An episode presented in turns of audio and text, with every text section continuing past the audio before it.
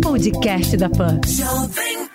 Olá, seja bem-vindo ao podcast da PAN, que deixa você bem informado com as principais notícias do dia e as análises dos nossos comentaristas de um jeito rápido e dinâmico.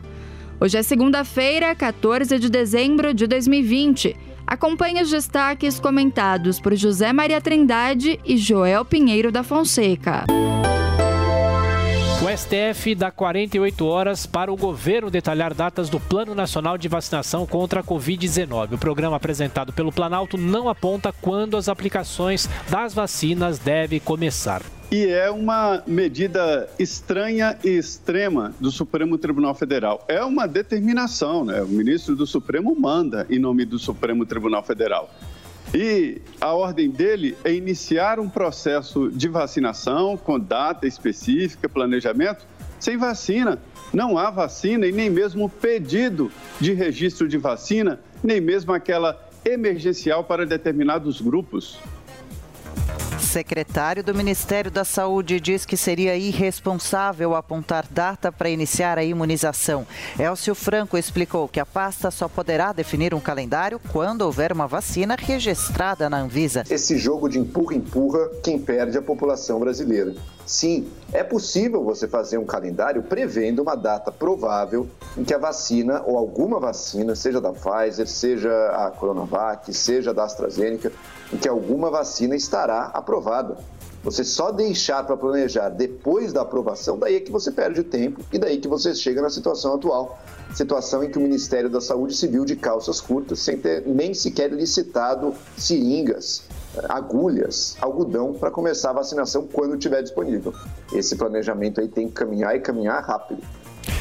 O Brasil chega a 181 mil mortes por Covid-19. São 6 milhões 901 mil casos confirmados da doença e 5 milhões 982 mil pacientes já recuperados, com mais de 700 mil pessoas internadas ou em acompanhamento. Estados Unidos vão iniciar hoje a vacinação contra a Covid-19. Neste fim de semana, foi concedida a última autorização necessária para que o país comece a utilizar o imunizante da Pfizer de forma emergencial.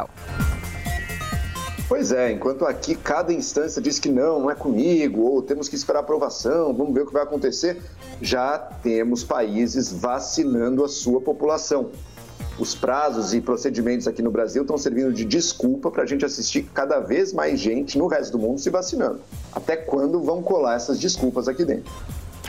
A aprovação de Jair Bolsonaro segue estável em 37%. Segundo pesquisa Datafolha divulgada neste domingo, a reprovação do presidente teve uma leve queda em relação ao levantamento de agosto está em 32%. Quatro em cada dez brasileiros consideram que a condução da pandemia pelo governo federal é ruim ou péssima. Por outro lado, o Datafolha aponta que para 52% dos entrevistados, o presidente Bolsonaro não tem culpa pelo total de mortos pela Covid-19 no país. O presidente mantém a aprovação máxima desde o início do seu governo e isso é muito importante. Somados os que consideram o governo mais ou menos regular e os que consideram bom e ótimo, dá mais de 60%. Isso é importante. Quem diz que o governo está regular está aprovando o governo. É aquele aluno que passou ali com 5,5, né? De, de 10, é, não foi um bom aluno, mas passou. Então, os regulares devem ser somados à aprovação. E o presidente sendo isentado desta acusação maciça de mortes aqui no Brasil, melhora a sua condição. Olha, isso é muito importante, este apoio e esta definição de que o presidente não é responsável por mortes. Afinal, o presidente não é o novo coronavírus.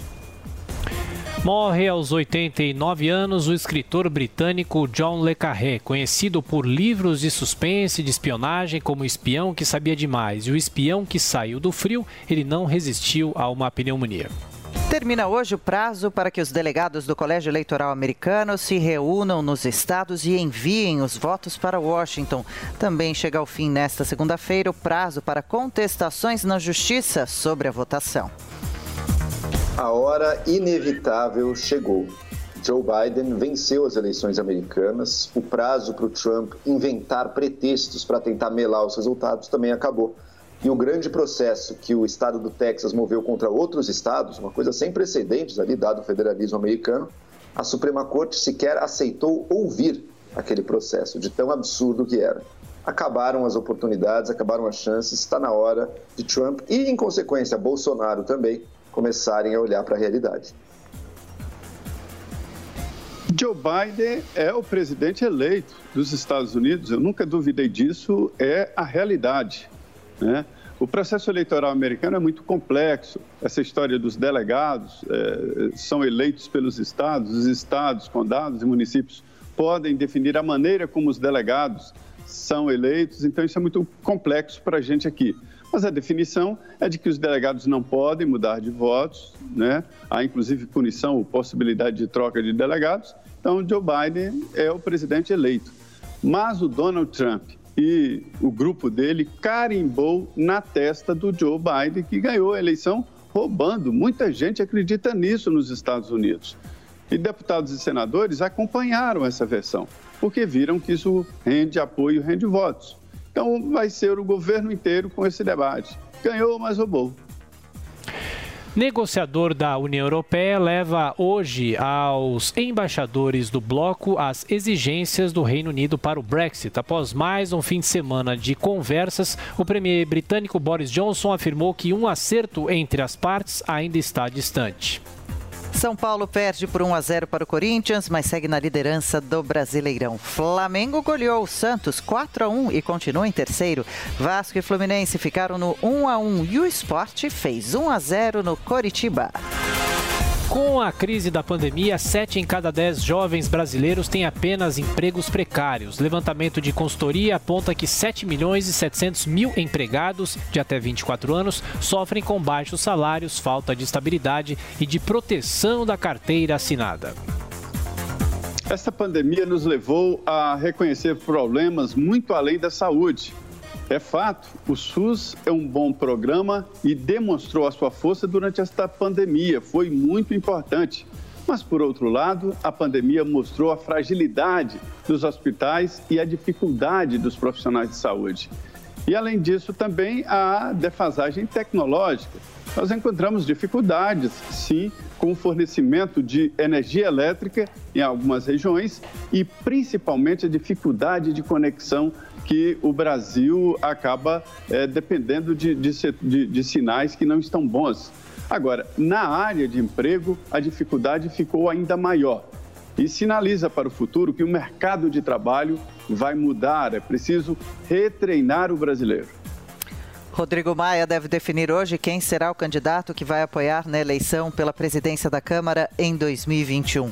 Agnaldo Ribeiro e Baleia Rossi são os mais cotados a enfrentar o governista Arthur Lira na disputa. Os bolsonaristas realmente odeiam o Rodrigo Maia, mas se eles pararem, olharem com um pouco mais de isenção, vão ver que o Maia não foi tão opositor do governo assim. Pelo contrário, colaborou com os esforços do governo federal em diversos momentos, especialmente nas reformas econômicas. Sendo assim, me parece que ter um presidente da Câmara independente com relação ao governo, no caso de um Baleia Rossi, também seria de um Agnaldo, pode até ser melhor para os interesses do próprio governo do que ter um amigo como Arthur Lira. Cuidado! Após princípio de infarto, Mário Frias deve ter alta ainda nesta segunda-feira. O secretário especial de Cultura foi internado na sexta-feira e acabou submetido a um cateterismo para a colocação de dois estentes. Indefinição sobre juiz. Adia julgamento de caso envolvendo Fábio Luiz Lula da Silva Lulinha. Contrariando a decisão do STJ, uma juíza de São Paulo enviou para o Rio de Janeiro investigação sobre as relações entre operadora de celular e o filho do ex-presidente. Essas relações sempre suspeitas de próximos, de poderosos por aqui, prefeitos, governadores e presidente da República, acabam contaminando todo o processo. É preciso diferenciar o que é o mandato popular, que não é uma extensão do orçamento da família. E esse caso Lulinha, o Ronaldinho dos negócios, segundo o ex-presidente Lula, ele é fundamental para se entender como a família de um poderoso deve ficar distante de qualquer possibilidade de negociação. Essas relações aí, elas são mal explicadas. Não existe um pagamento de um trabalho não prestado e tão caro assim, acima do mercado, né? É evidente que houve ali troca de interesses, interesses do governo. O Brasil coordena a Operação Internacional contra o Tráfico Humano e a Imigração Ilegal. A investigação que uniu as polícias de 32 países libertou mais de 100 pessoas em diferentes partes do mundo e prendeu 17 apenas aqui no território brasileiro. Sem dinheiro em caixa, 4 em cada 10 cidades paulistas não pagam o piso salarial a professores. Por lei, os docentes têm que ganhar pelo menos R$ 2.886. Mas prefeituras alegam não ter condições de bancar o valor. São Paulo terá apenas um Réveillon virtual, sem queima de fogos. Há alguns dos principais destinos turísticos do Nordeste, como Pipa, Fernando de Noronha e Carneiros, já cancelaram as festas programadas para a virada do ano. Ninguém fica feliz com essa notícia, né? As festas de virada são importantes, são um momento ali de grande alegria para as pessoas.